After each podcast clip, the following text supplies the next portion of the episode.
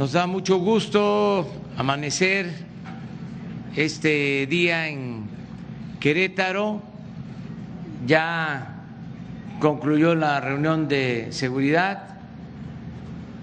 En este estado, afortunadamente, hay buenos resultados en materia de seguridad. Se ha avanzado como se va a informar el día de hoy. Agradecemos mucho al gobernador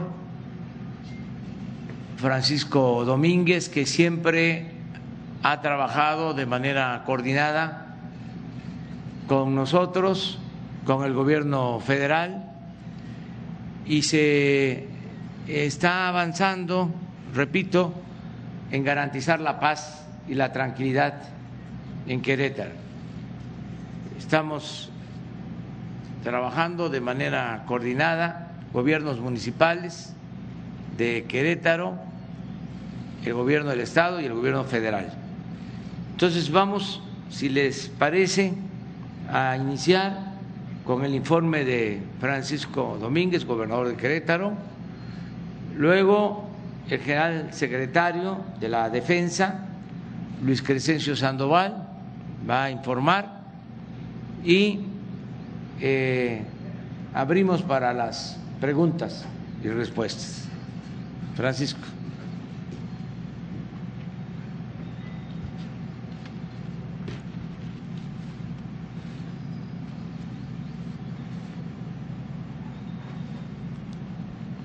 Licenciado Andrés Manuel López Obrador, presidente de los Estados Unidos mexicanos. Doctor Alfonso Durazo Montaño, secretario de Seguridad Ciudadana y Protección eh, Ciudadana. General Luis Crescencio Sandoval González, general secretario de la Defensa Nacional. Almirante José Rafael Ojeda Durán, secretario de Marina. Comisario General Luis Rodríguez Bucio, comandante de la Guardia Nacional. Maestro Luis Bernardo Nava Guerrero, presidente municipal de Querétaro.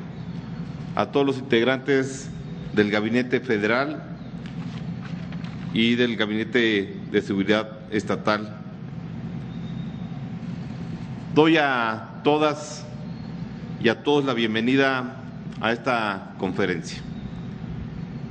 Es como siempre para su servidor, así como para toda la sociedad queretana, grato darle la bienvenida a nuestro Estado al señor presidente de la República, licenciado Andrés Manuel López Obrador.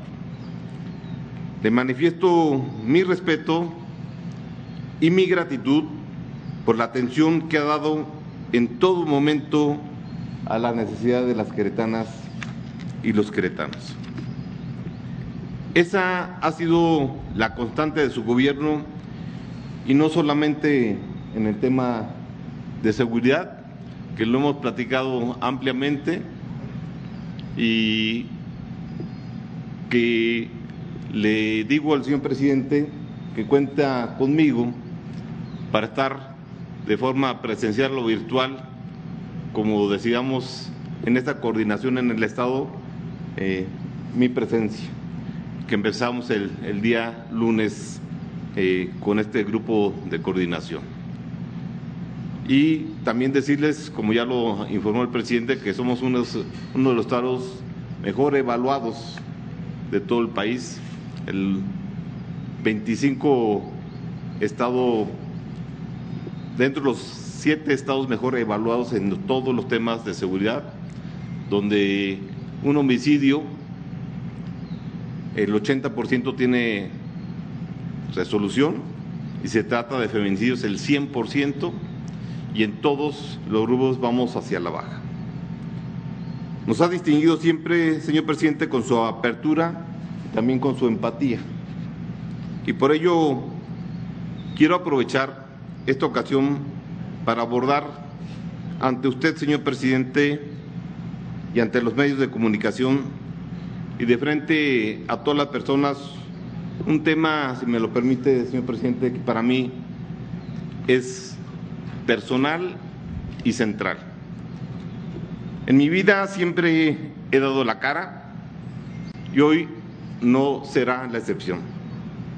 Los gobernantes tenemos la obligación de enfrentar los hechos, más cuando se trata de calumnias, de infamias, de ataques centrados en cuestiones políticas. El señor Emilio Lozoya ha, aprendido, ha pretendido involucrarme con una bajeza inaudita en actos de corrupción. Ha aportado solo sus dichos que valen lo que su prestigio. Nada. De manera perversa, se filtró un video en donde aparece una persona en la que deposité mi confianza y que me acompañó por años. Lo removí de su cargo y di parte a las instancias correspondientes para que él, a su vez, apele a su derecho que le convenga. Por mi parte, no tengo nada que temer, nada de qué avergonzarme y nada que ocultar. Los dichos del señor Lozoya son una infamia por varias razones. Primero, nadie puede comprar lo que ya tiene. Desde que fui diputado federal,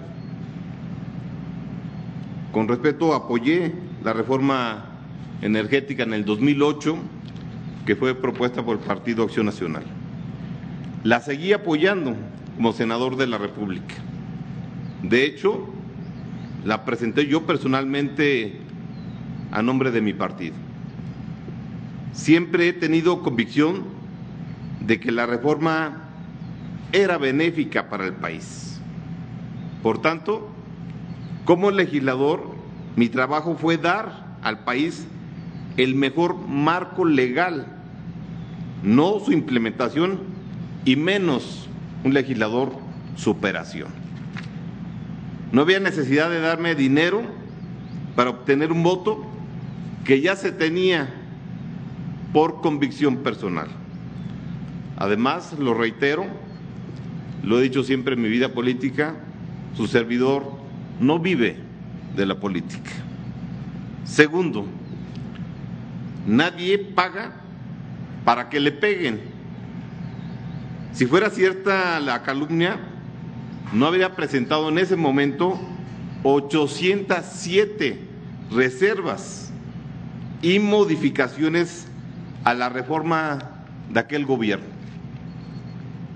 No hubiera quitado su servidor el control del Consejo de Administración de Pemex ni quitado cinco asientos que tenía en ese momento el sindicato petrolero. Le, recuerdo que el Consejo de Administración de Pemex aprueba contratos, obras, proveedores. Sacar al sindicato no solo incomodó a aquel gobierno, sino que detonó amenazas contra mi vida. Si fuera cierta la calumnia, no habría propuesto la creación de un fondo petrolero con recursos etiquetados para asegurar la transparencia y evitar el saqueo que después se dio. Tercero, no se puede creer en las palabras de un delincuente confeso. Yo doy la cara aquí y ante la autoridad. No busco la protección a cambio de inventar falsedades. Cuarto, hay una intención política, no es cuestión legal.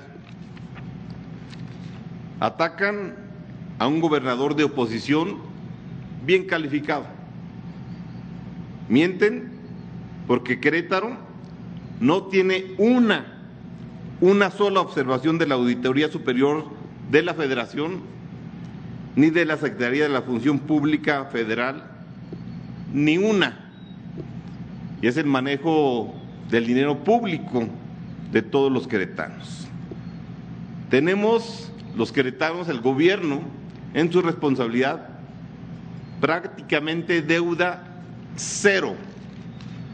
Hay empleo, buenos salarios, somos ejemplo de crecimiento, calidad, de grandeza.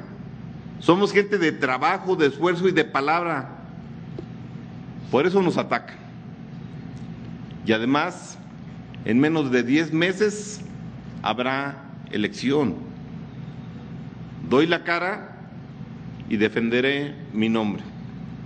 Seguiré trabajando sin pausas, sin distracciones, enfocados en los resultados a lo que demandan las queretanas y los queretanos.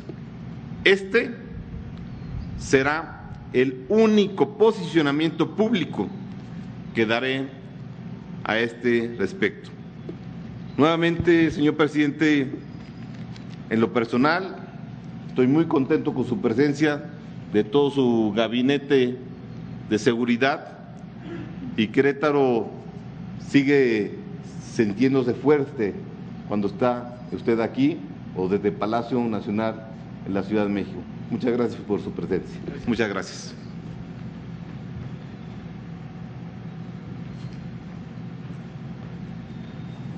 Con permiso, señor presidente. Buenos días. Por favor, las, láminas.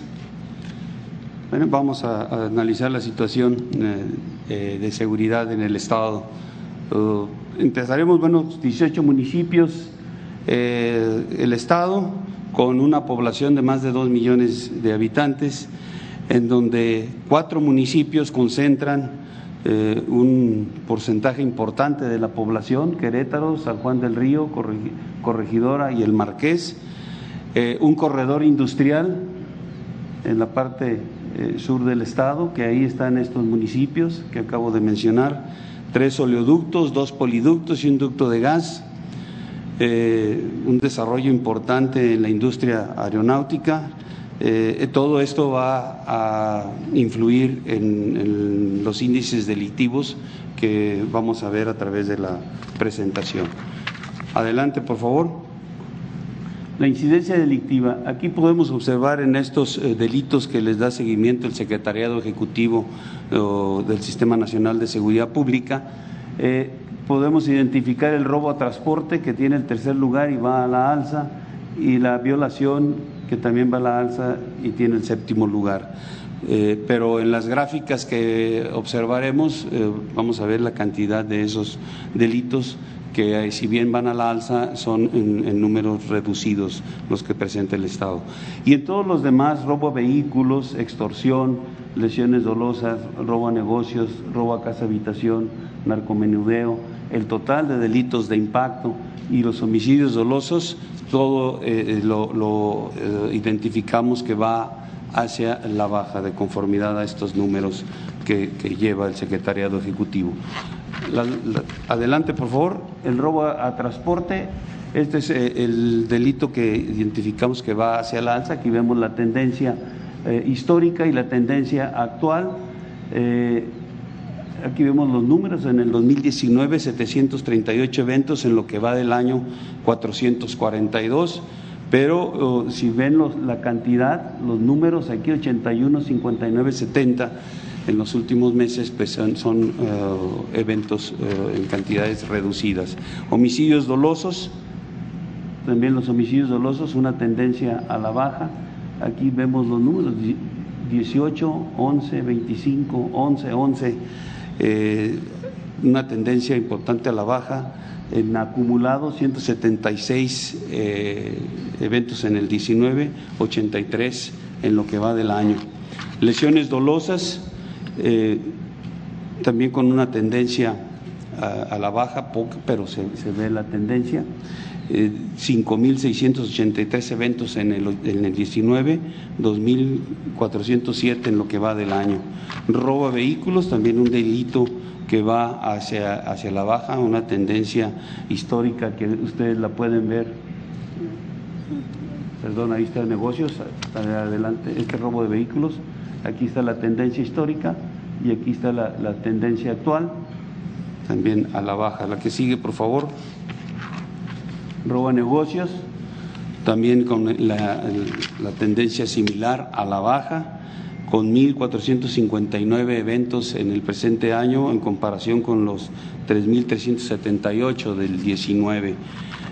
Aquí sigue, por favor, extorsiones.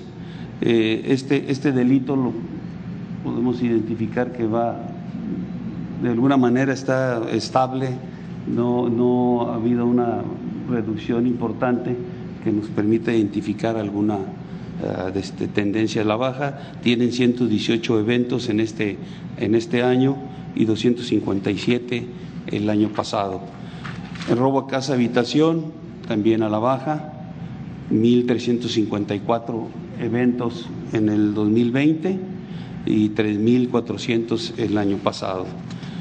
Violación es uno de los delitos que, está eh, a, la alza, que ya les cité, que tiene el sexto lugar, pero aunque va a la alza, aquí vemos la cantidad de, eventos, 26 en, junio, 25 en mayo, 30 eh, en abril, 215 eh, en lo que va del 2020 y 441 en el 19.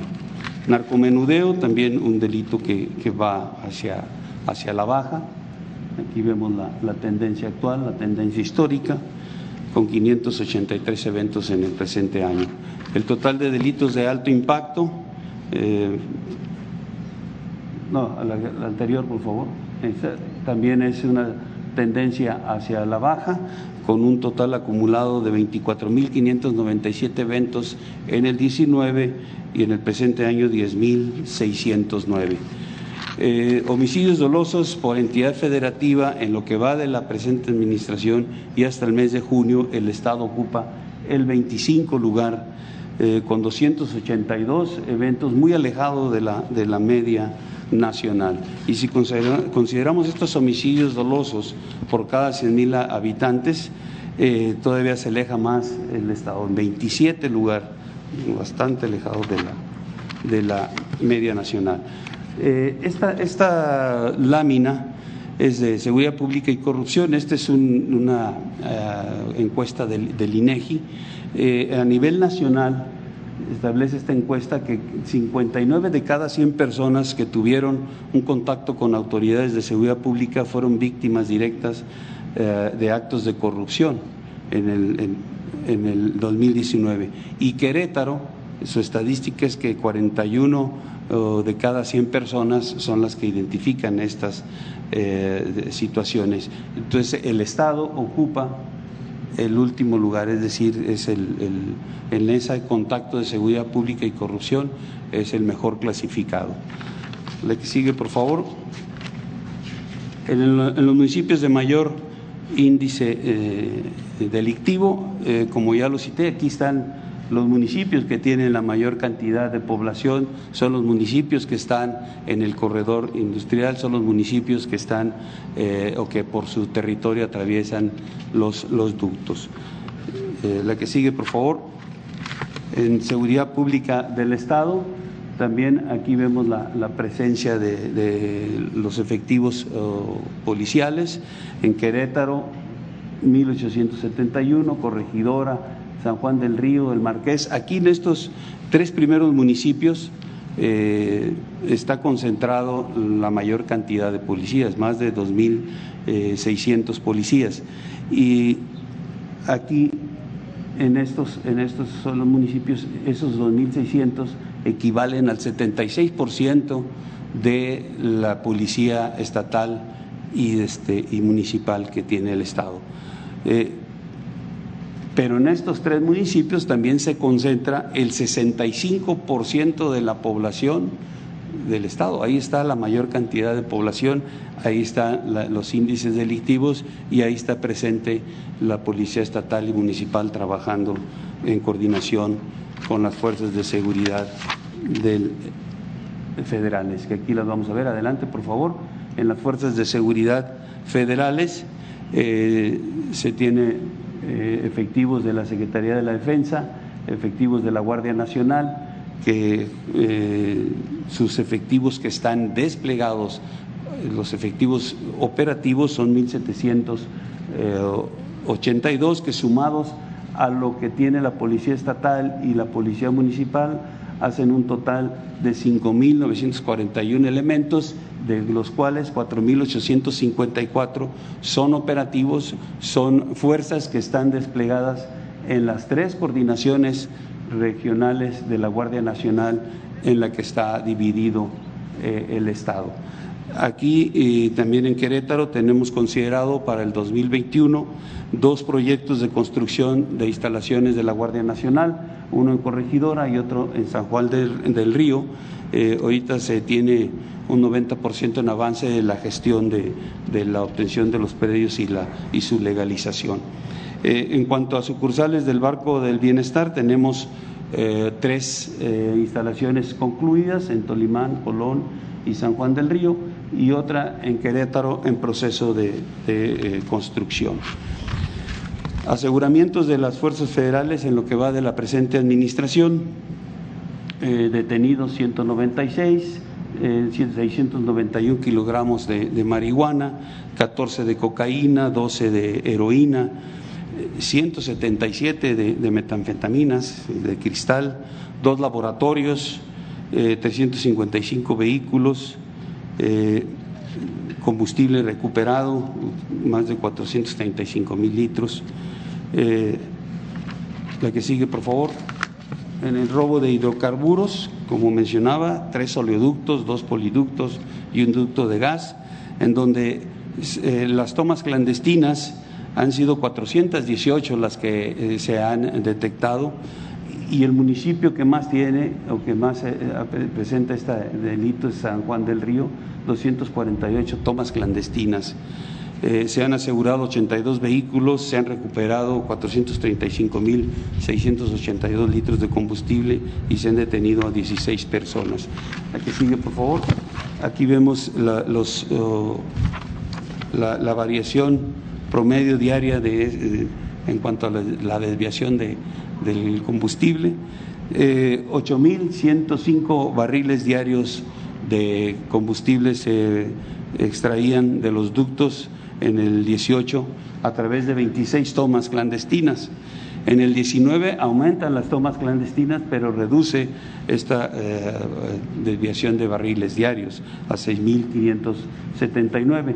Y en lo que va del año se tienen 135 tomas clandestinas, reduce, pero también reduce la cantidad de barriles diarios a 4.225.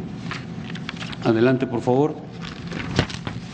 Los recursos federales en el ámbito de la seguridad que llegan al Estado, tenemos eh, primero el Fondo de Aportaciones para la Seguridad Pública con más de 192 millones, eh, el programa de fortalecimiento para la seguridad con 75.8 millones de pesos, y el Fondo de Aportaciones para el Fortalecimiento de los Municipios y las Demarcaciones Territoriales de la Ciudad de México, el Fortamun, son 1.442.3 um, millones de pesos que llegan aquí al, estado de Querétaro.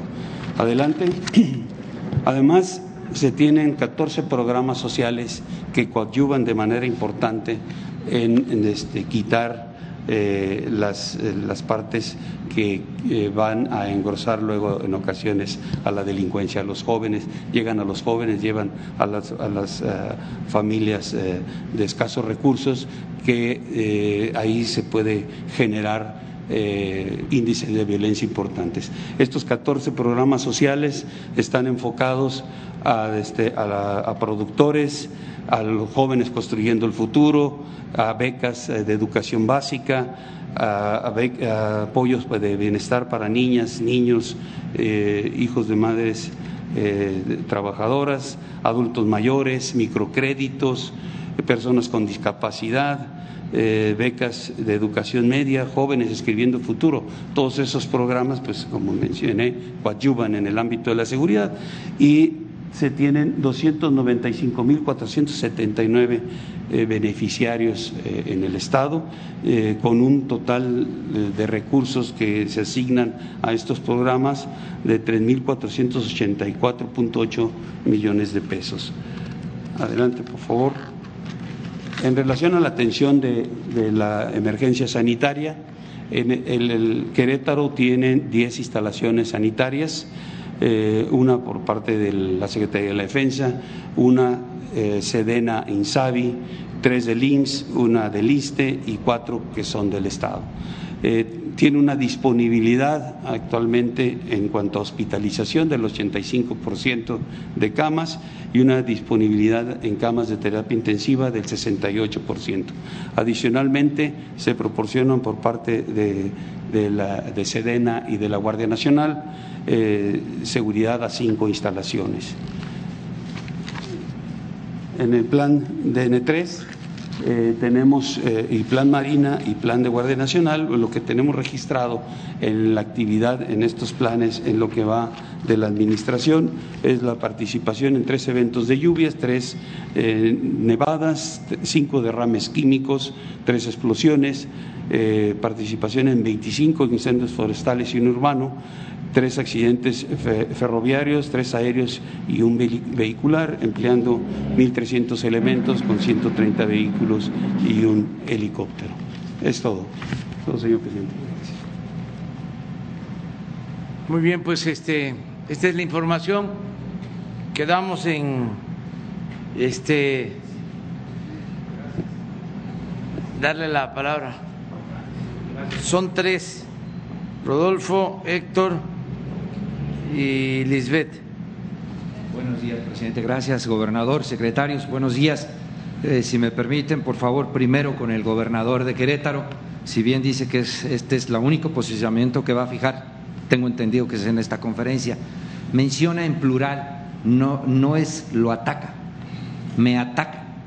¿Usted considera que desde el gobierno federal se está orquestando una campaña en contra de usted, gobernador? ¿Quiénes lo atacan, gobernador? A ver, yo les propongo algo. Perdón. No. Sí. Este, el gobernador ya fijó su postura, lo hizo con mucha claridad. Muy bien. Como él lo ha manifestado, dando la cara. Y también, según escuché, que esa iba a ser su única este, aclaración sobre este tema. ¿Por qué? no este, tratamos de dejar para otro momento este asunto, incluso hasta por eh, respeto, por urbanidad política, y va a haber tiempo para eh, desahogar este tema. Eh, además corresponde eh, a la Fiscalía este, aclararlo en su momento. Ya se ha hablado, se va a seguir hablando sobre el tema, pero que en esta ocasión hay tantos otros asuntos, grandes y graves problemas nacionales que podríamos, si ustedes así lo consideran, este, omitirlo o dejarlo pendiente o hacer una prórroga, si les parece. ¿De acuerdo? No. Bueno, pues la mayoría manda.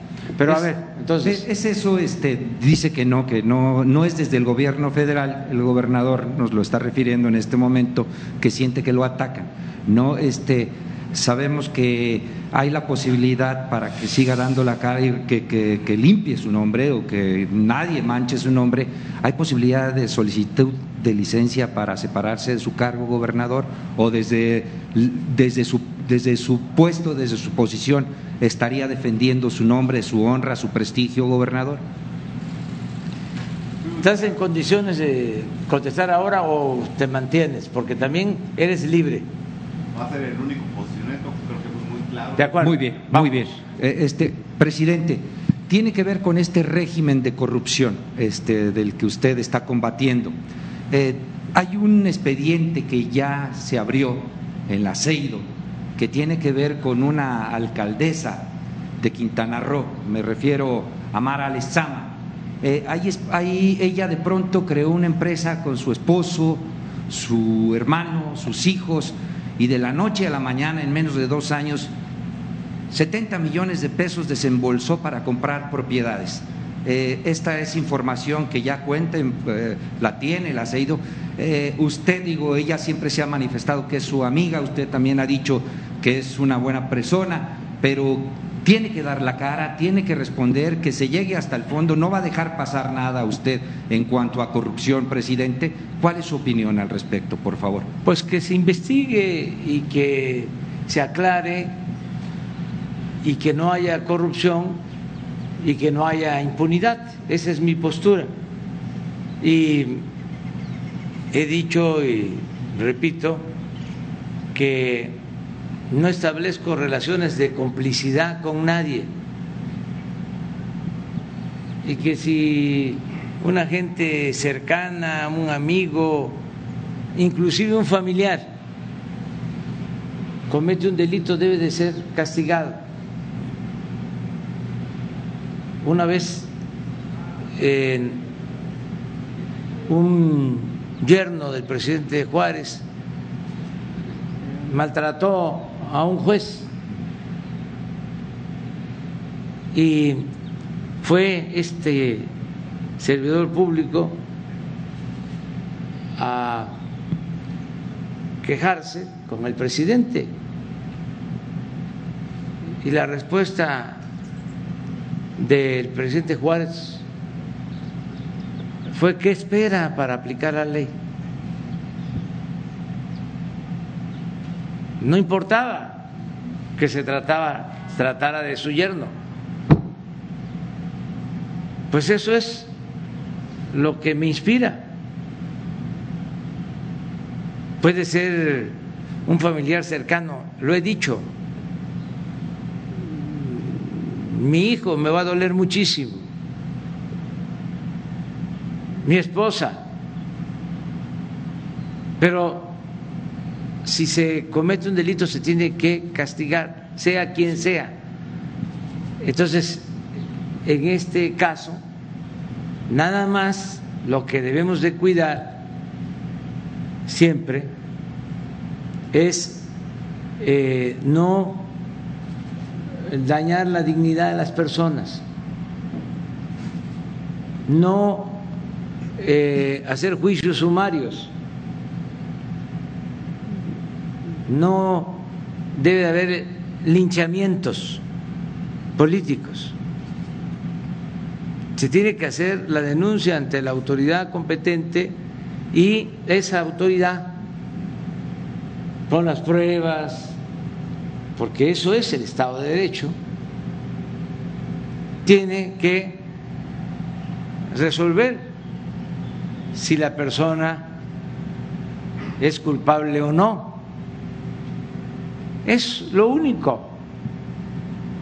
Tampoco esto eh, entra en eh, contradicción con la libertad que tenemos de manifestarnos y con la libertad de prensa.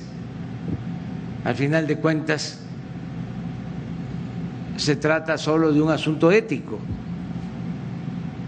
pero ustedes tienen toda la libertad, todos los ciudadanos, a manifestarnos y a expresarnos y va a ser la autoridad la que va a resolver. Hay que cuidar mucho cuando se denuncia. Yo he denunciado durante muchos años. Tengo yo creo que el récord de haber presentado más denuncias contra los expresidentes. Le presenté denuncia a Salinas de Gortari, a Cedillo, a Fox, a Calderón, a Peña Nieto, por traición a la patria. Hay constancia de que fui al Ministerio Público y presenté pruebas, pero se archivaron mis denuncias, ahí deben de estar, pero siempre con pruebas para este no eh, perder autoridad moral, que si no, no tiene uno eh, posibilidad de que le crean, se pierde credibilidad. Entonces eso es todo, pero en este asunto nos están escuchando tanto la Secretaría de la Función Pública, este, nos escucha la unidad de inteligencia financiera, hoy participó en la mañana Santiago Nieto en la reunión de seguridad, de modo que está aquí, y la Fiscalía que es autónoma, pero que también seguramente toman nota.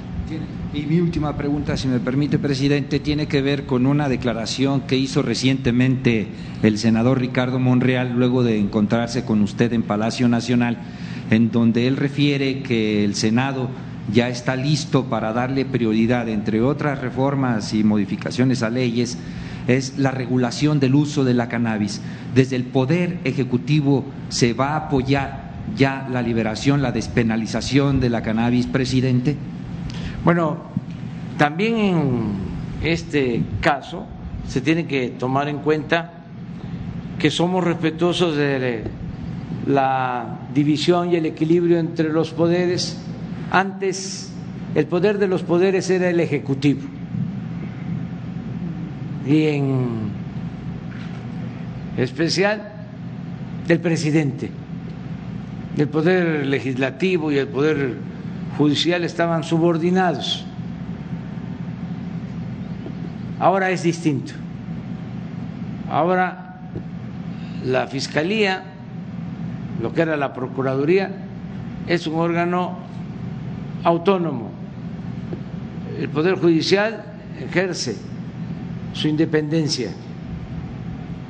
Tienen la arrogancia de sentirse libres y también los legisladores, el poder legislativo, la Cámara de Diputados, la Cámara de Senadores.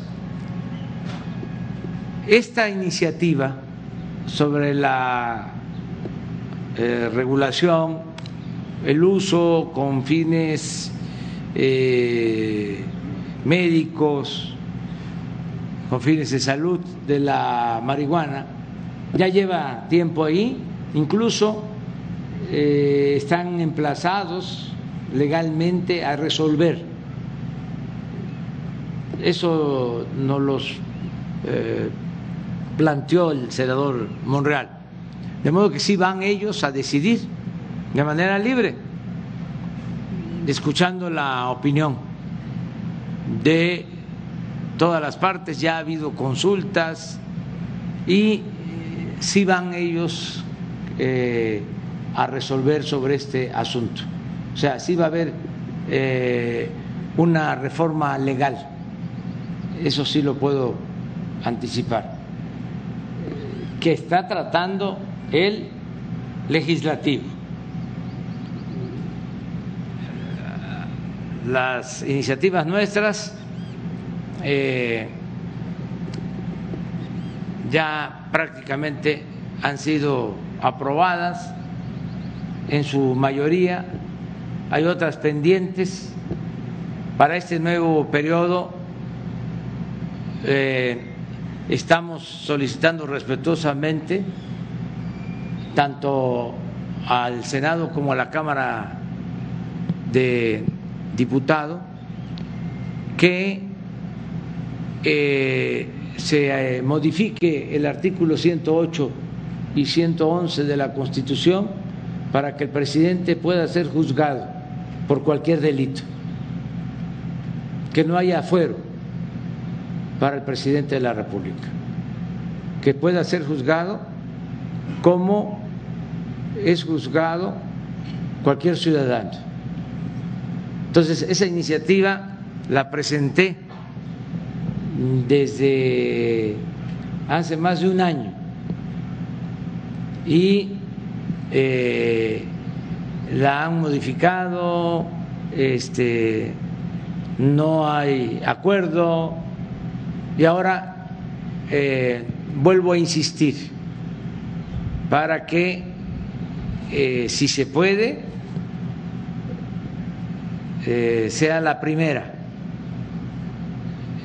iniciativa en aprobarse, si así lo deciden los legisladores, que en septiembre ya se termine con el fuero presidencial. Estamos hablando de acabar con cerca de 200 años de impunidad legal a los presidentes.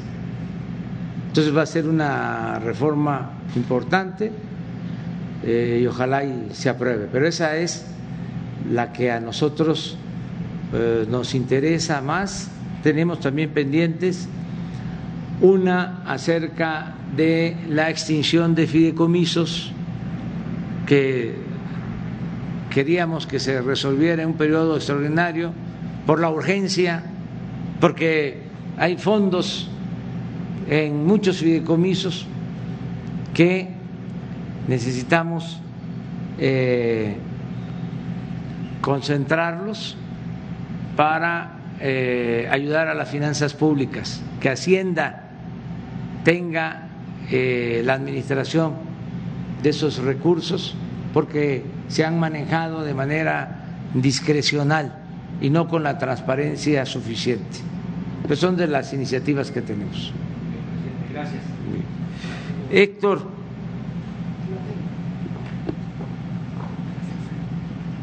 Gracias. Buenos días, señor presidente. Buenos días al gobernador y a todo el gabinete aquí presente. Eh, yo con todo respeto, gobernador, y sé, eh, entiendo muy bien que no quiera ya ahorita comentar nada, simple y sencillamente señalar y dejarlo ahí esta pregunta puesta.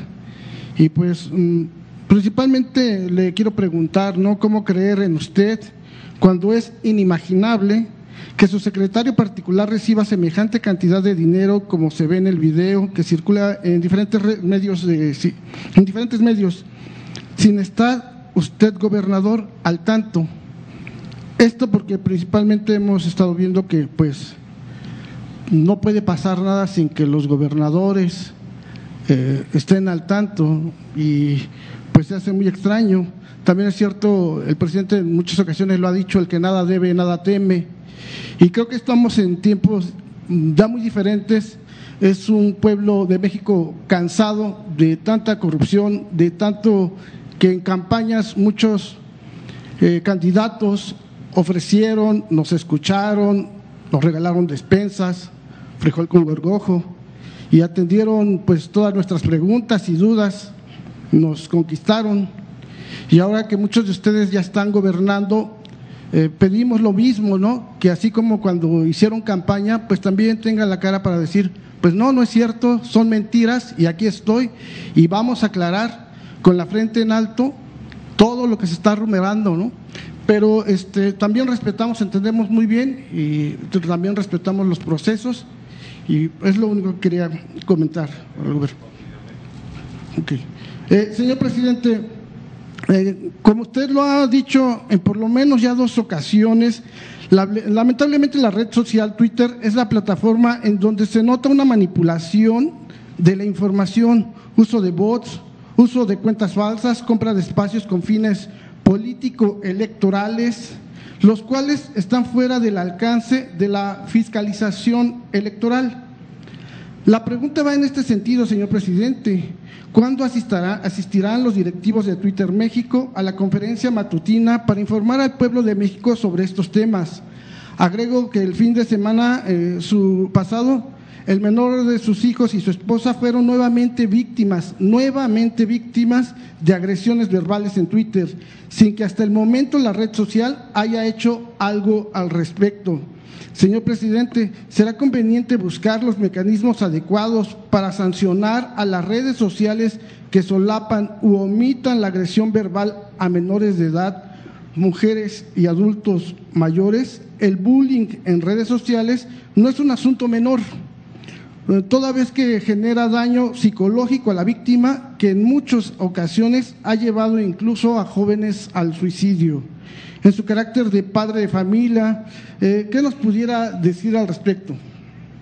Bueno, sería conveniente que ya se lograra la participación de las empresas, tanto de Facebook como de Twitter, para que nos informaran sobre el manejo que tienen, eh, sobre todo para evitar eh, el uso mercenario de las redes a través de la compra eh, con bots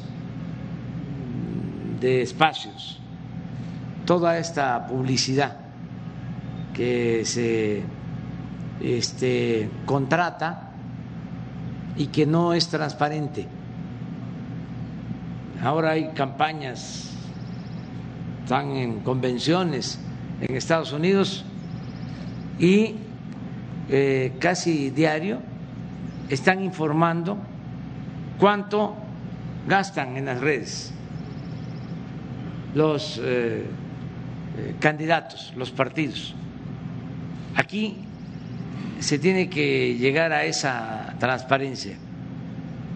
Eh, todos debemos de informar cuánto gastamos en publicidad.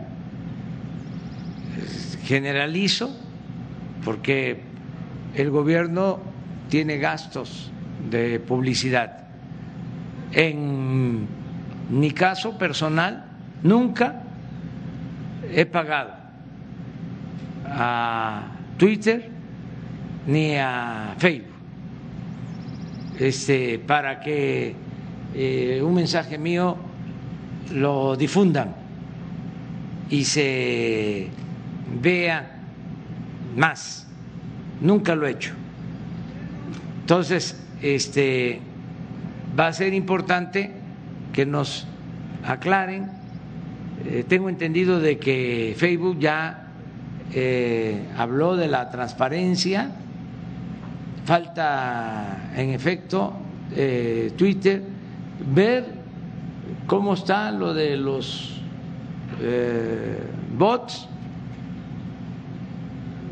este, cómo se llevan a cabo estos contratos, porque sí es evidente de que existen y hay que preguntarles a estas empresas si pueden evitarse, es decir, si pueden este, imprimir ética en el manejo de estas redes sin limitar la libertad de expresión, porque cuando se trata de personas, este, de ciudadanos,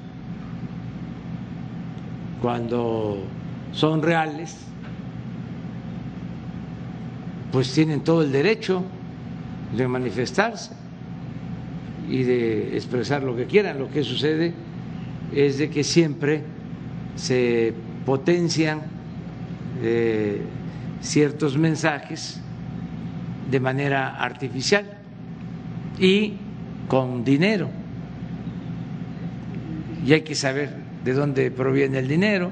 Entonces, a ver si lo hacemos, eh, pues ya va a ser de esta semana que viene a la otra, porque eh, vamos a estar en gira hasta el viernes, esta semana, y la próxima también. Nada más vamos a estar en la Ciudad de México lunes y martes y el lunes ya es bastante la agenda y el martes está dedicado a la salud. Entonces, este, pero sí lo hacemos para que se dé la información. Y es muy importante seguir tratando el tema. Todas estas empresas, todas, eh, tienen representación en México. A lo mejor eh, a nivel mundial, sí, hay eh, un código de ética, pero ya cuando se este, tiene una representación en un Estado, puede ser que sea distinto.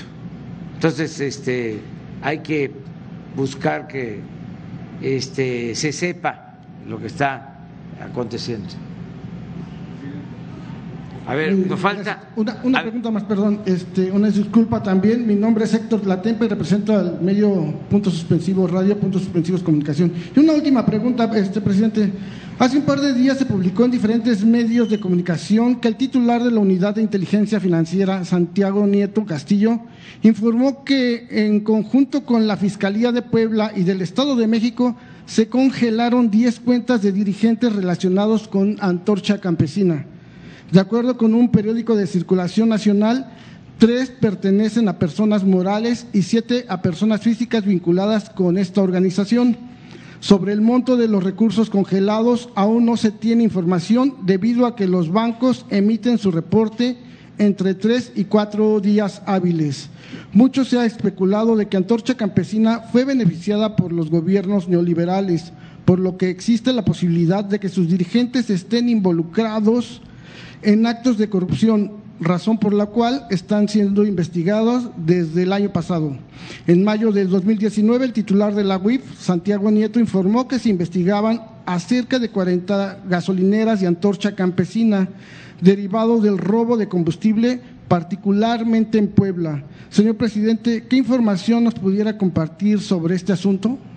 Sí existe una investigación y sin afectar lo que se conoce como debido proceso, si se puede, hoy eh, le vamos a pedir a Santiago Nieto que informe sobre este, este asunto, si te parece, que den toda la información, si este, está en el ámbito o en el terreno del Ejecutivo o ya está en la Fiscalía? Eh, ¿Cómo está el proceso que se está llevando a cabo? Muy bien, vamos con Lisbeth.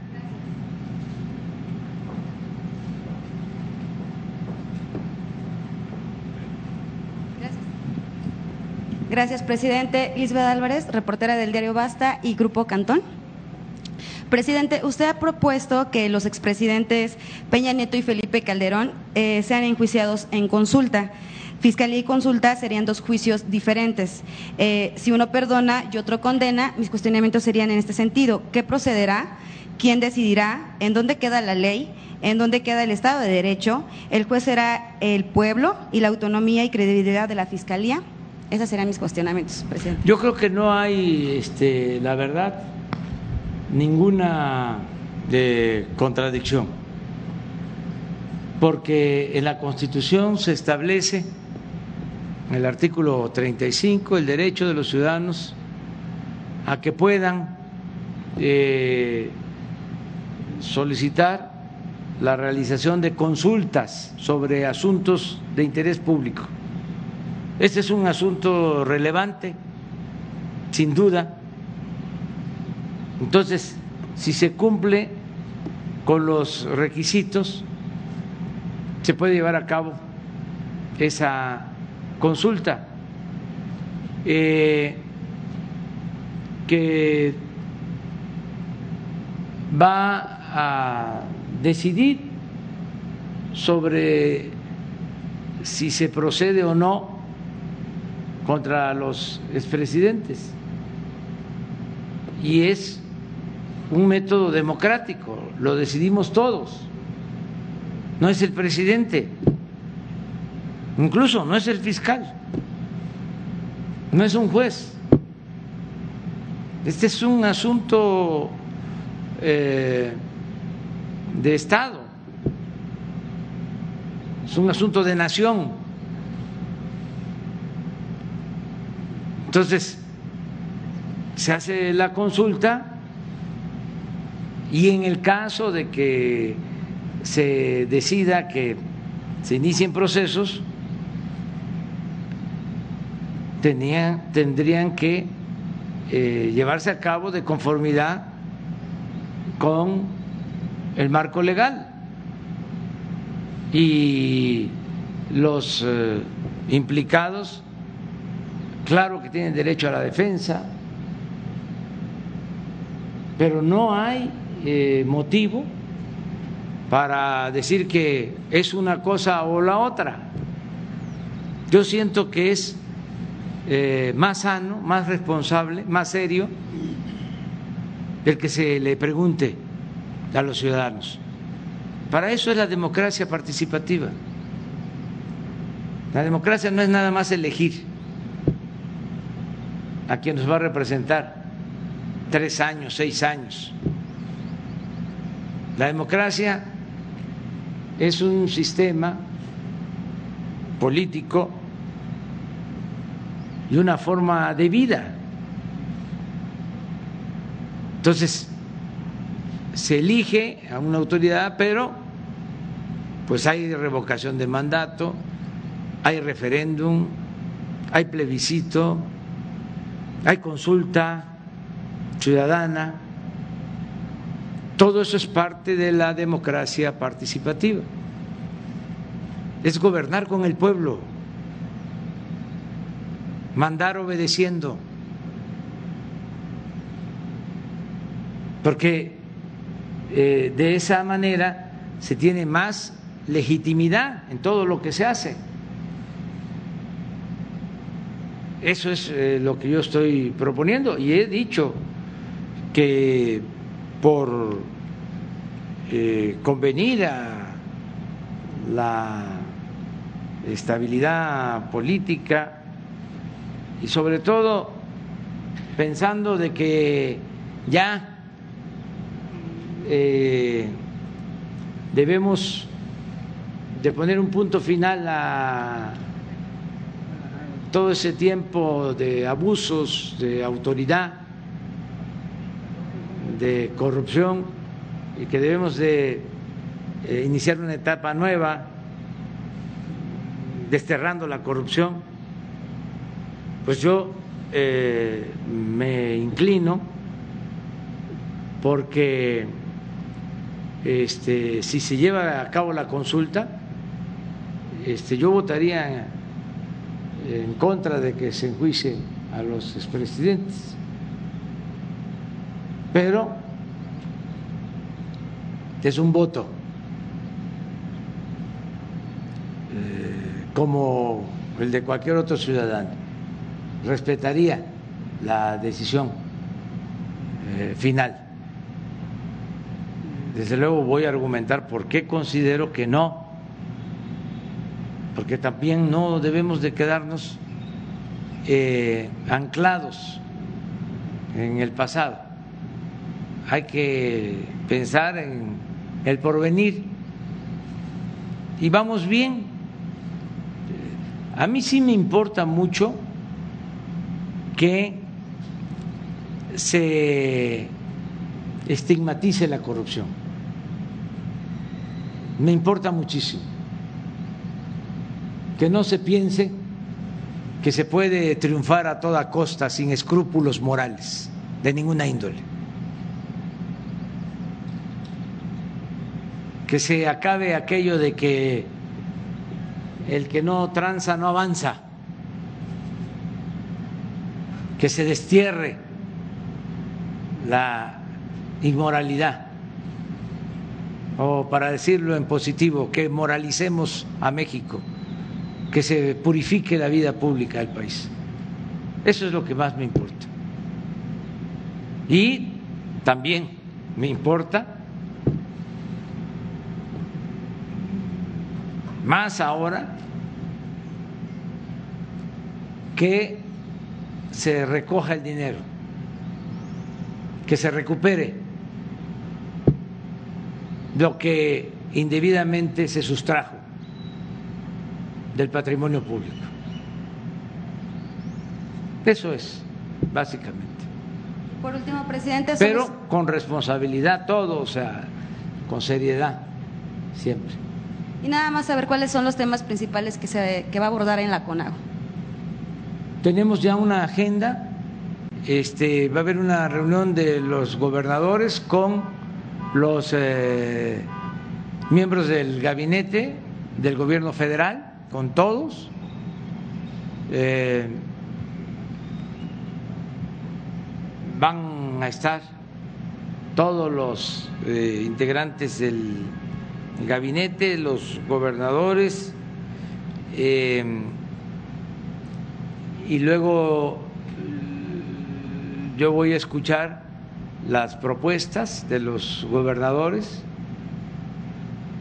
eh, y voy a dar respuesta y al final este va a haber una comida ese es el programa, básicamente. Y se les va a informar, desde luego, a ustedes, a los eh, medios. Este, no sé si ya son los tres. Quiero hacer nada más un paréntesis y ahorita seguimos contigo, porque ayer dije de que se había otorgado un permiso, una concesión por 100 años y salieron a replicar, a decir de que no este, es una privatización lo que se llevó a cabo, sino que es una empresa este, pública. ¿sí? Entonces, me gustaría, a ver si no pones el contrato. Es que es interesante que se sepa cómo simularon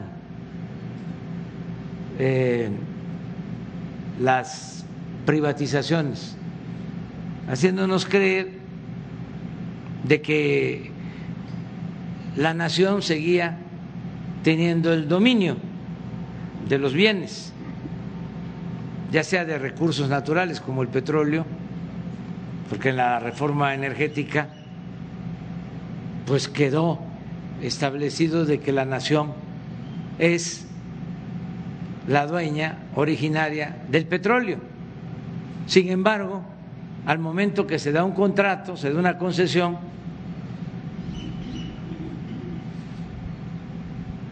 ese dominio se interrumpe, se cede a un particular durante un tiempo. El otro caso los ferrocarriles. Pues claro que son medios de comunicación cuyo dominio tiene que ver con la nación y con el Estado mexicano, pero existe una concesión. Estas se entregaron en el gobierno de Ernesto Cedillo por 30, 40 años. Entonces, ya eh, la función pública se cede ante el interés privado, la administración privada, el negocio privado. Pues es lo mismo de las famosas API. y en este caso de Veracruz, pues no sé si tengas el contrato, de favor. yo publiqué ayer el contrato. Es que es muy interesante esto. Porque es un engaño, es una simulación. Además, si es público, si pertenece al Estado, ¿para qué se concesiona?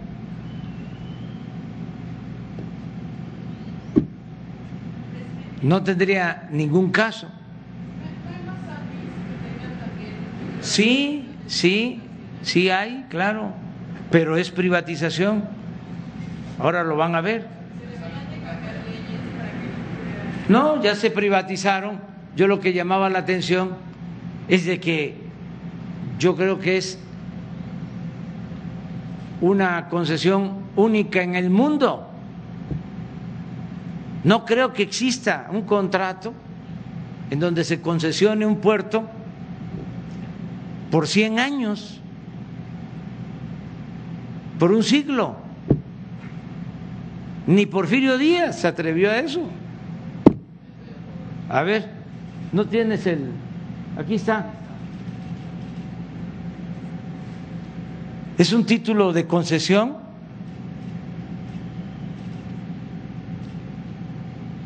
es a una empresa, Administración Portuaria Integral de Veracruz, SA, de CB. Esto se otorga en 1994. Carlos Salinas. Es cuando se entregan todos los bancos, es lo mismo.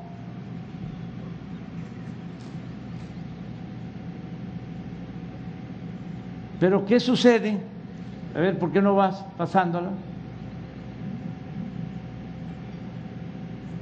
Ahí está la concesionaria. Aquí está la fecha de la concesión. Para.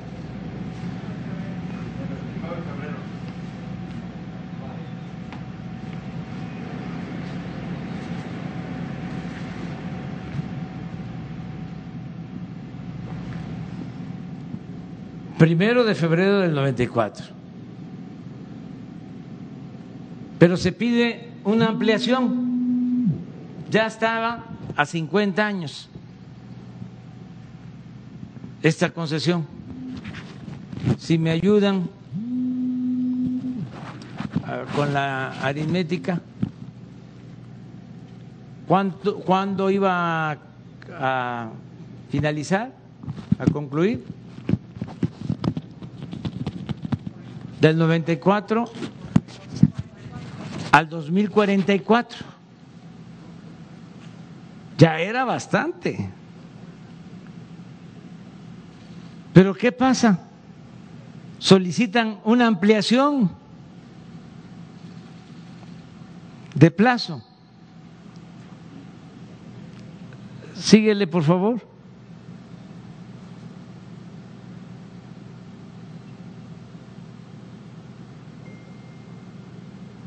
Síguele. Ahí está.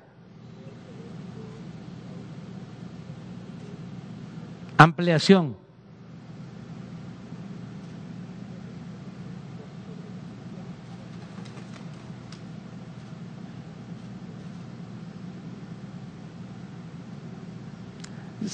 Es interesante este que se sepa, a ver si regresamos sobre qué es lo que se concesiona.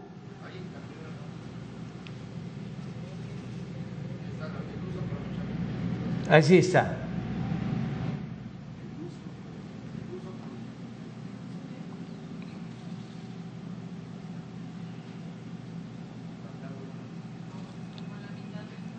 Aquí, ¿verdad? Sí, no alcanzo yo a... Así, aquí está. Uno, uso, aprovechamiento y explotación de los bienes del dominio público de la Federación que integran el recinto portuario del puerto de Veracruz, cuya superficie se encuentra delimitada y determinada en el anexo 1. Dos, el uso, aprovechamiento y explotación de las obras e instalaciones del gobierno federal ubicadas en el recinto portuario que se describen en otro anexo. Tres, la construcción de obras terminales marinas e instalaciones portuarias en el recinto de que se trata. La prestación de los servicios portuarios de acuerdo al diario oficial de la Federación. Esto es lo que se está entregando, todo el puerto, a una empresa particular. Es una privatización, no por estatal. Bueno, nunca pierde, regreso a lo mismo, el dominio, la nación, el Estado, pero se interrumpe porque se entrega esta concesión. sigamos adelante.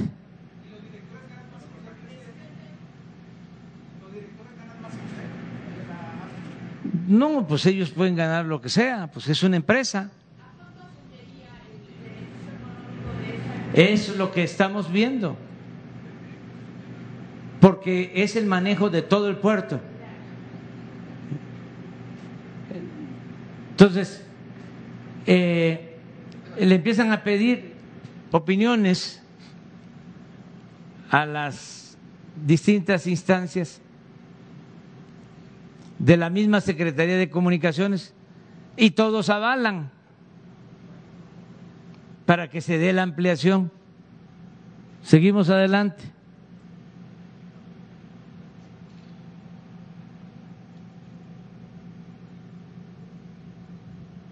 Todos avalan. ¿Seguimos?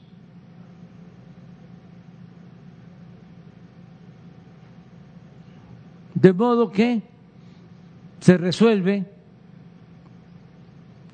síguele, ya para terminar, mire, mire, mire, todo legalito, de conformidad con el artículo 35, fracción cuarta. Miren cuánta. Pero termina el contrato al final.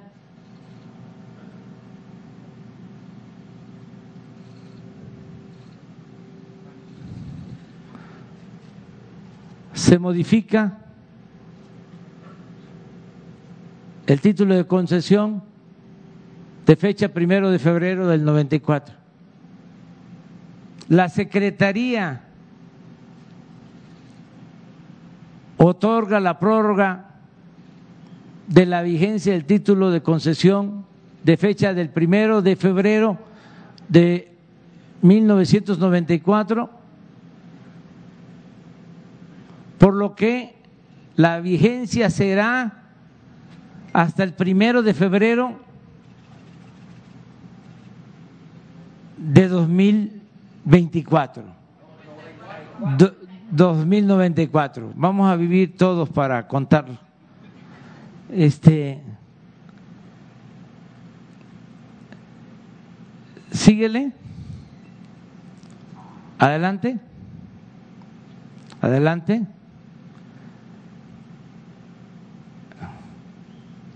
Miren cuándo se firma.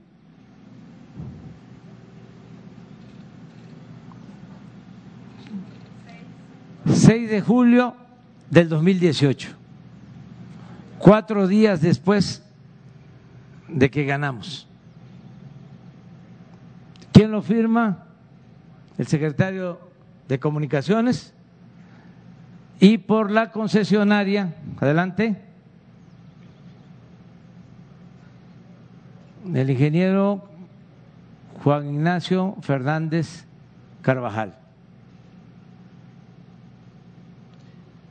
Entonces, esto es lo que vamos a revisar. Lo aclaro porque Si no, se pensaría de que es algo este del sector público, ¿no?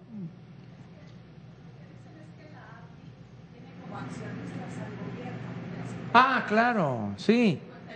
Sí, pero la administración corresponde completamente, esa es la concesión a particulares. Entonces vamos a revisar, porque es muy extraño, primero porque a 100 años. Sí, segundo porque después de que se llevaron a cabo las elecciones. ¿Y quiénes son los beneficiarios? Y montos. Porque tampoco se puede decir que durante todo este tiempo ha mejorado mucho el puerto de Veracruz. Si hablamos en términos de volumen de carga, no es así. Son otras circunstancias, desde luego, porque ahora el tráfico comercial en el Pacífico es más que en el Atlántico. Pero en manejo de contenedores, tanto Manzanillo como Lázaro Cárdenas tienen ya más manejo que Veracruz. Y no olvidar que el puerto de Veracruz fue el principal puerto de México por siglos. Bueno, eh, ahí se creó el primer gobierno municipal. Este, cuando la conquista. Por eso se va a revisar. Esto es para los técnicos. Es que eh, es interesante, ayer hablaba yo, de que todo esto lo estemos eh, recordando porque el tiempo pasa y ya las nuevas generaciones, ya, eh, por ejemplo, los que tienen 20 años, Estamos hablando de un convenio de 1994. no, no, este, no habían nacido. Entonces, eh, si no sabemos de dónde venimos, no vamos a saber hacia dónde vamos. Porque si yo hablo de neoliberalismo, y digo que es un periodo de 36 años. Pues hay que explicar, ya porque es parte de la historia, es a partir de 1983 que empiezan a sentarse las bases de la política neoliberal, que concluye en noviembre del 2018 pero es un periodo de 36 años. Si yo quisiera que se conociera muy bien qué fue el porfiriato, que fue un periodo de 34 años, comenzó en 1876 y concluyó en 1911. ¿Y por qué me interesa que se conozca ese periodo? Porque ahí se sentaron las bases del México autoritario. A pesar de la revolución, no se pudo cambiar ese régimen. Entonces, 36 años de política neoliberal no es poca cosa. Por eso hay tanto desconcierto ahora que está llevando a cabo la transformación, porque eh, trabajaron hasta la mente. Hubo todo un proceso de aculturación, de eh, manejo de ideas y sí alteraron la forma de pensar, por eso se sorprenden cuando se dice vamos a atender a los pobres, o primero los pobres. No, pues eso es comunismo. Eso es populismo. Eso es paternalismo. Oye, ¿qué es comunismo? ¿Y qué es populismo? ¿Y qué es paternalismo? Pues no sé, pero ¿cómo que se va a atender a los pobres? Porque durante el periodo neoliberal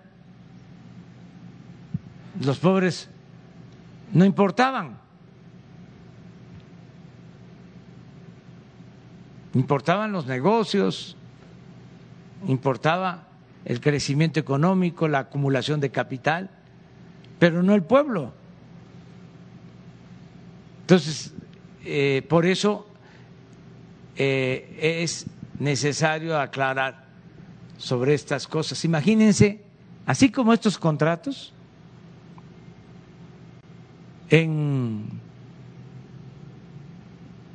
12 meses, Salinas entregó 15 bancos a menos de uno por mes.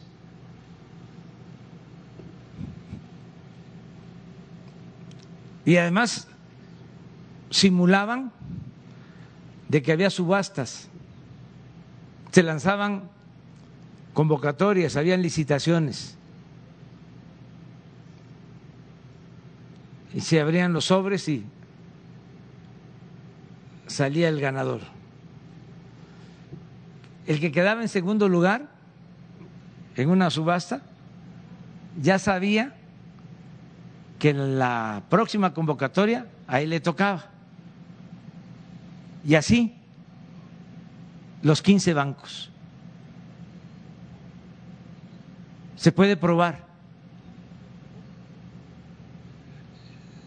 Claro que es eh, extraño, es eh, raro todo esto, pero eh, se llevó a cabo un proceso de privatización, se entregaron bienes públicos a particulares, que esa es la privatización. Pero ahora sí vamos, ya aclaramos. Gracias, señor presidente. Soy Sergio Arturo Venegas, director del periódico Plaza de Armas de Querétaro. Usted ayer mostró el video y, se refirió a la inmundicia eh, que se advierte en esta entrega de dinero, en esta compra de conciencias, de voluntades, de votos.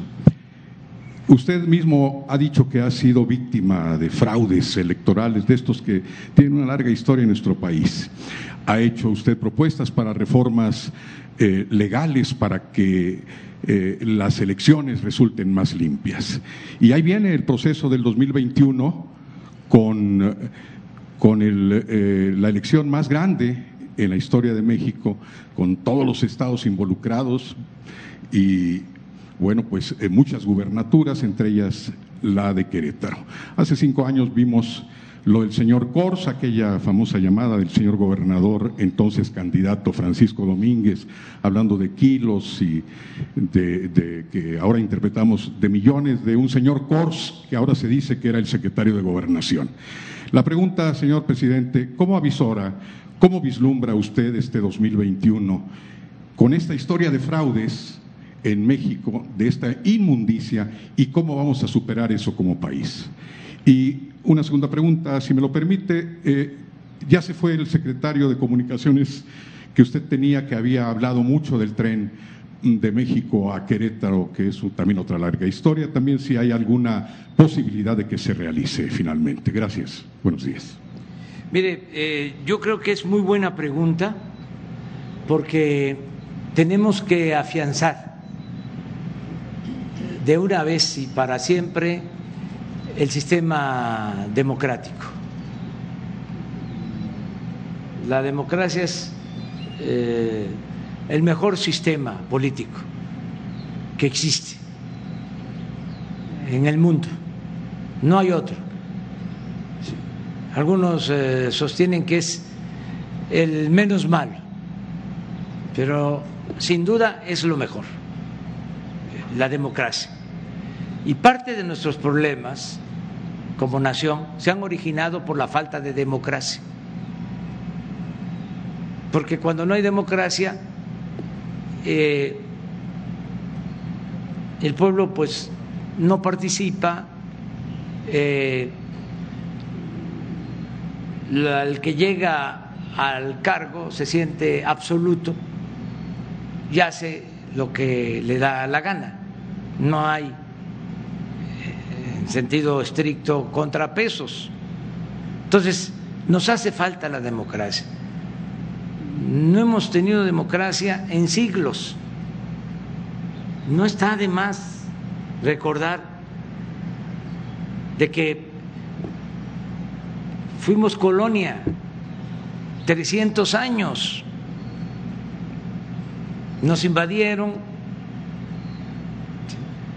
y desde España mandaban a los virreyes y los virreyes imponían en los estados los llamados alcaldes mayores.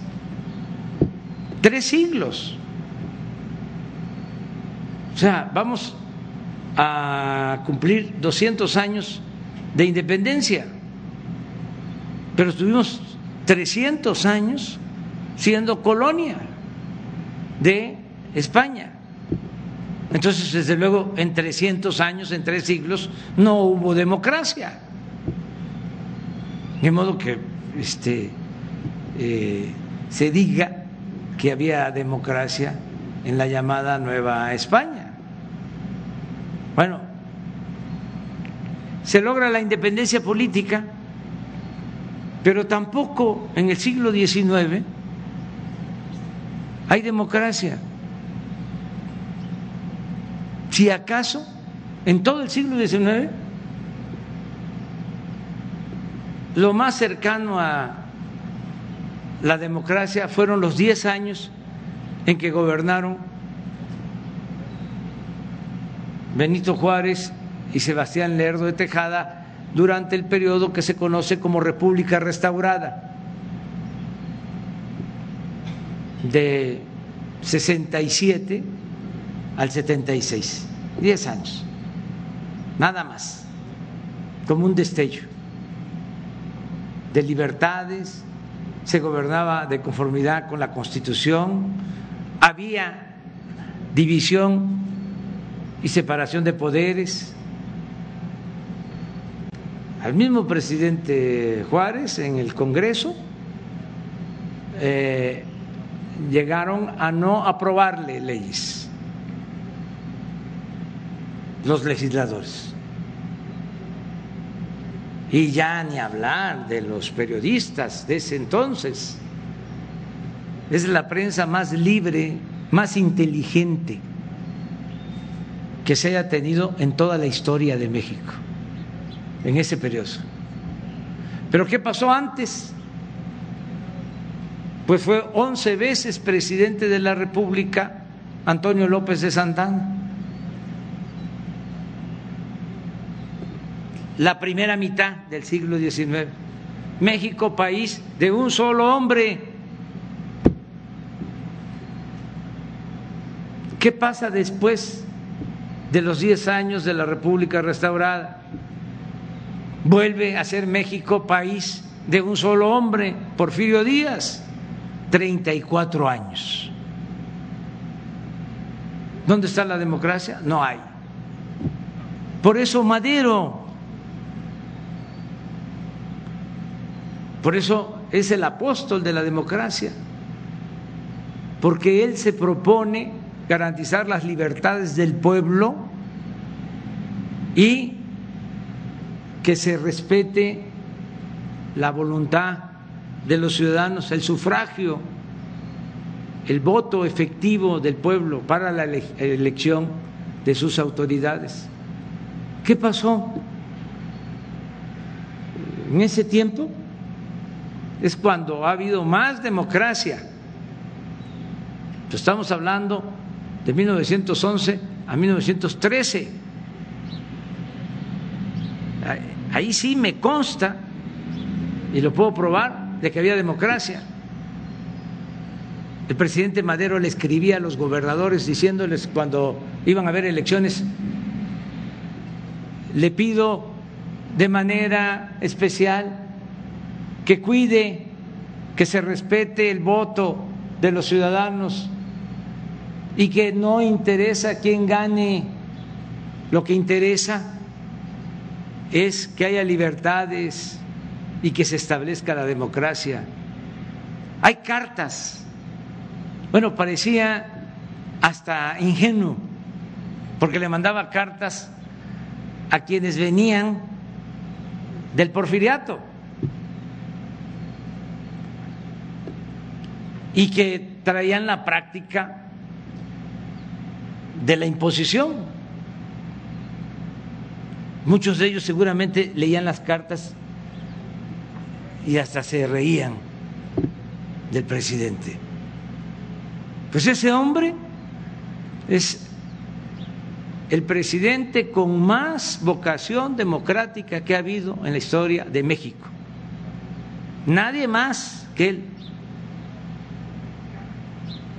Pero se terminó eso.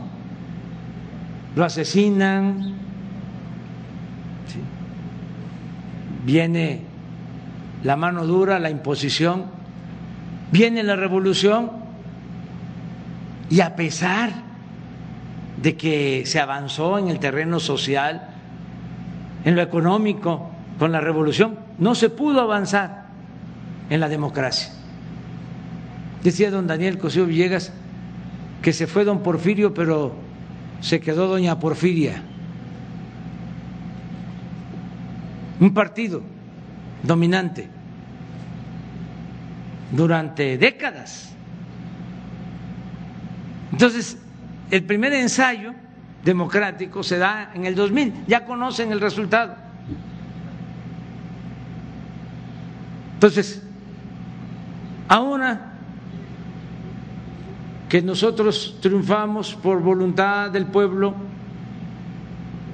estamos obligados a que haya democracia, a desterrar los fraudes electorales. ¿Cuántos fraudes se cometieron? ¿Cuántas injusticias?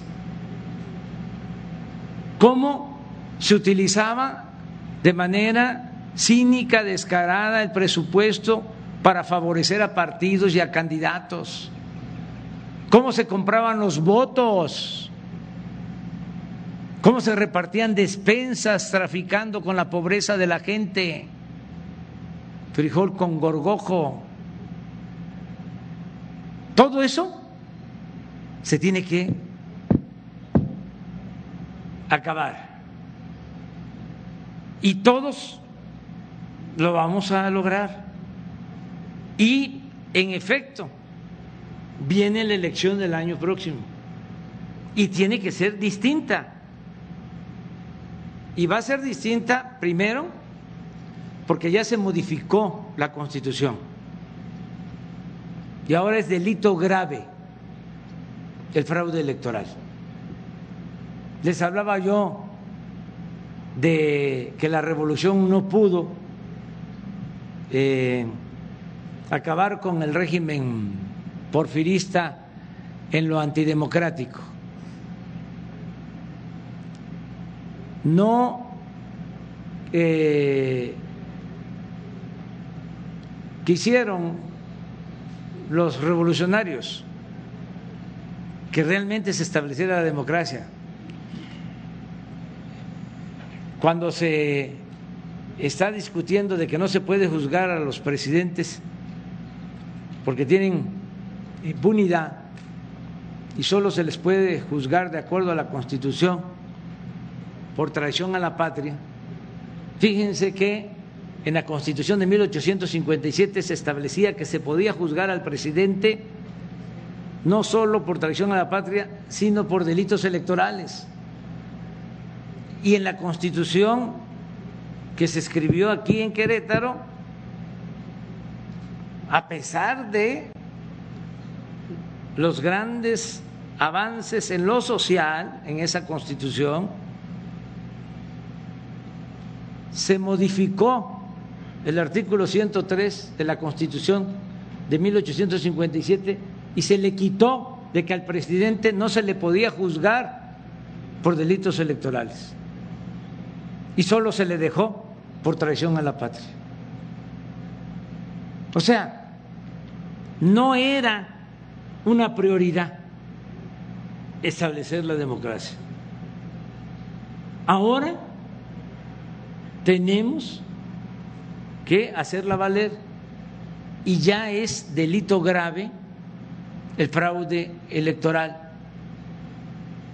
Y yo lo he expresado, lo voy a seguir eh, diciendo. Eh, existe una fiscalía de delitos electorales que también debe de saberse que se creó y que es independiente, que es autónoma. Pero independientemente de esa fiscalía, yo, una vez que comiencen los procesos electorales y me entere de que hay gobiernos municipales, de que hay gobiernos estatales, de que hay funcionarios o secretarías del gobierno federal interviniendo en las elecciones, los voy a denunciar. Estoy obligado a hacerlo. ¿Y qué es lo que voy a exigir? Elecciones limpias y libres. Y que el pueblo decida, sin ninguna presión, sin ningún condicionamiento, con absoluta libertad. Y eso sí nos puede traer dificultades de una vez lo anticipo, diferencias, porque no voy a dejar pasar eso. Nos ha hecho mucho daño el fraude electoral. Es como un crimen, un fraude electoral. Cuando eh, empezó a eh, crecer lo de las bandas del crimen organizado, eh, se empezaron a meter a la política y se empezó a usar dinero de procedencia ilícita para apoyar campañas. Y se llegó al grado de que se tenía autoridades al servicio de la delincuencia. Porque todo era con dinero una semana antes de la elección, iban por las casas entregando despensas, recogiendo credenciales de elector. Si sabían que había simpatías por un candidato, iban a atentar al ciudadano a decirle te doy tanto por tu credencial, para que no fuera a votar y se las regresaban después de la elección. Eso se acaba porque se acaba. Entonces es por eso muy buena tu pregunta, porque me permite eh, hablar sobre este tema y que todos lo sepan y sobre todo los servidores públicos del gobierno federal, el que se meta a usar presupuesto, bienes del gobierno para favorecerse, va a ser consignado. Por eso deben ya de eh, pensarlo. Los funcionarios que aspiran a tener cargos porque vienen elecciones de diputados federales, senadores, gobernadores, a su debido tiempo, renuncia, vámonos. Este, una cosa es gobierno y otra cosa es partido. ¿Cuál fue la otra pregunta? Hay la posibilidad este, también esa es una historia, como dices tú, larga de corrupción, pero sería extraordinario que se eh, pudiese eh, concretar el proyecto del tren México Querétaro, Querétaro, eh, Guanajuato o Querétaro San Luis, que era el centro ferroviario de México durante mucho tiempo. Eh, ahí solamente que se busque una sociedad.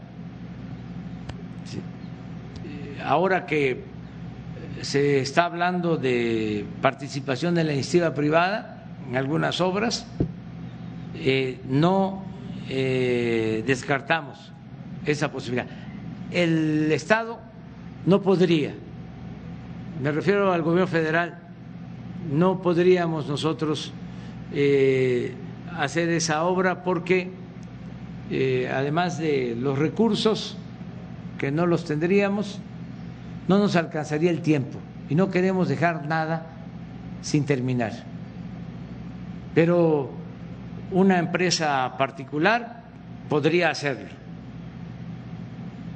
Ahí sí, con la condición de que fuese trenes de pasajeros y modernos. Pero sí se justifica. Esta eh, carretera, no sé, Francisco, pero debe ser la más transitada de todo el país. Entonces sí eh, amerita este, un medio de transporte que se tenía antes, pero precisamente por las privatizaciones se quedaron solo trenes de carga. Muy bien, vamos con ella. Gracias, presidente. Buenos días. Preguntarle a propósito de las obras que están pendientes para el Estado de Querétaro. En el mes de abril de este año hubo una visita de algunas eh, autoridades del gobierno federal a propósito de la construcción del Hospital General aquí en Querétaro. Y al día de hoy, si bien es cierto hay un avance importante en materia de infraestructura, todavía queda pendiente resolver el tema del equipamiento, que me parece fue uno de los compromisos que el gobierno federal asumió con el gobierno estatal de Querétaro. La pregunta sería si en este contexto de pandemia y con todos los gastos que supongo han sido no programados durante esta contingencia que a todos nos ha tocado vivir, existe todavía y se mantiene este compromiso de equipamiento para el Hospital General en el Estado de Querétaro. Gracias. Sí, se mantiene el compromiso de este, ayudar en el equipamiento. Eh, al gobierno del Estado. Terminando esta reunión vamos a tener un acuerdo y un tema que va a tratarse es lo del hospital de Querétaro. Y sí eh, se va a apoyar porque es una prioridad. Todo lo que es salud. Hemos eh, terminado cerca de 80 nuevos hospitales que estaban en proceso. Eh, voy a informar sobre esto el día primero, de cómo se ha invertido para terminar obras eh, inconclusas, sobre todo en este caso hospitales, cómo nos ayudó mucho el terminarlas y reconvertirlas o convertirlas en hospitales de atención COVID eh, con el apoyo de la Secretaría de Marina, la Secretaría de la Defensa. Ellos nos ayudaron a terminar obras, eh, equipar obras y a operar hospitales. ¿Cuántos eh, de, de, de INSABI tienen ustedes? 32. A partir de marzo, 32 nuevos hospitales. Entonces, es lo mismo para el caso de Querétaro, es el compromiso. Y por último, señor presidente, ahora sí ya la última pregunta de mi parte. Entiendo cuando habla sobre esta eh, responsabilidad y este derecho que asume como ciudadano de levantar denuncias en contra de aquellos que malos servidores ostenten el poder público para beneficiarse en un proceso político electoral. Sin embargo, su figura también es una figura que puede influir de manera eh, pues eh, muy directa hacia uno u otro partido político. Mi pregunta va en este sentido: ¿Cómo garantiza el presidente de la República pues una un margen de respeto frente a un proceso electoral tan complicado como el que será el 2021? Sencillamente no este, influyendo, no este, inclinando la balanza a favor de nadie, pero de manera sincera, no de manera hipócrita, de decir este nadie debe de participar y por abajo alentar de que se utilicen los fondos del gobierno federal para ayudar a candidatos. Eso no lo voy a hacer, nunca lo he hecho. Eh, no soy hipócrita, soy demócrata. Entonces, gane quien gane, se tiene que eh, garantizar la libertad de los ciudadanos. Eh, hemos padecido mucho del fraude electoral, de veras, llantos, eh, pérdidas de vidas humanas. En el 88 no se me va a olvidar, cuando el fraude por la presidencia de la República hubo resistencias y muchos muertos. muchos asesinados por la imposición. Entonces, nunca más eso. No puedo ser un traidor a la democracia. Y podrán ser eh, mi amigo y hoy estás muy cerca del presidente y si él lo decide, pues entonces vas a ser presidente municipal o puedes ser diputado y en una de esas hasta gobernador. Pues no, no, o sea, puede ser la gente más cercana, pero este, yo no voy a promover a nadie. Y van a ser los ciudadanos, y en el caso de los partidos tienen que ser los militantes y los ciudadanos también, los que elijan con absoluta libertad porque entonces no tendría yo, si me meto, autoridad moral. Entonces nadie me respetaría. Y si se tiene autoridad moral, se tiene autoridad política. Entonces de ahí eh, dimana el respeto en el recto proceder, en eh, no ser hipócrita, en hablar con la verdad, no mentir, no robar, no traicionar. Bueno, muchas gracias. Nos vemos mañana.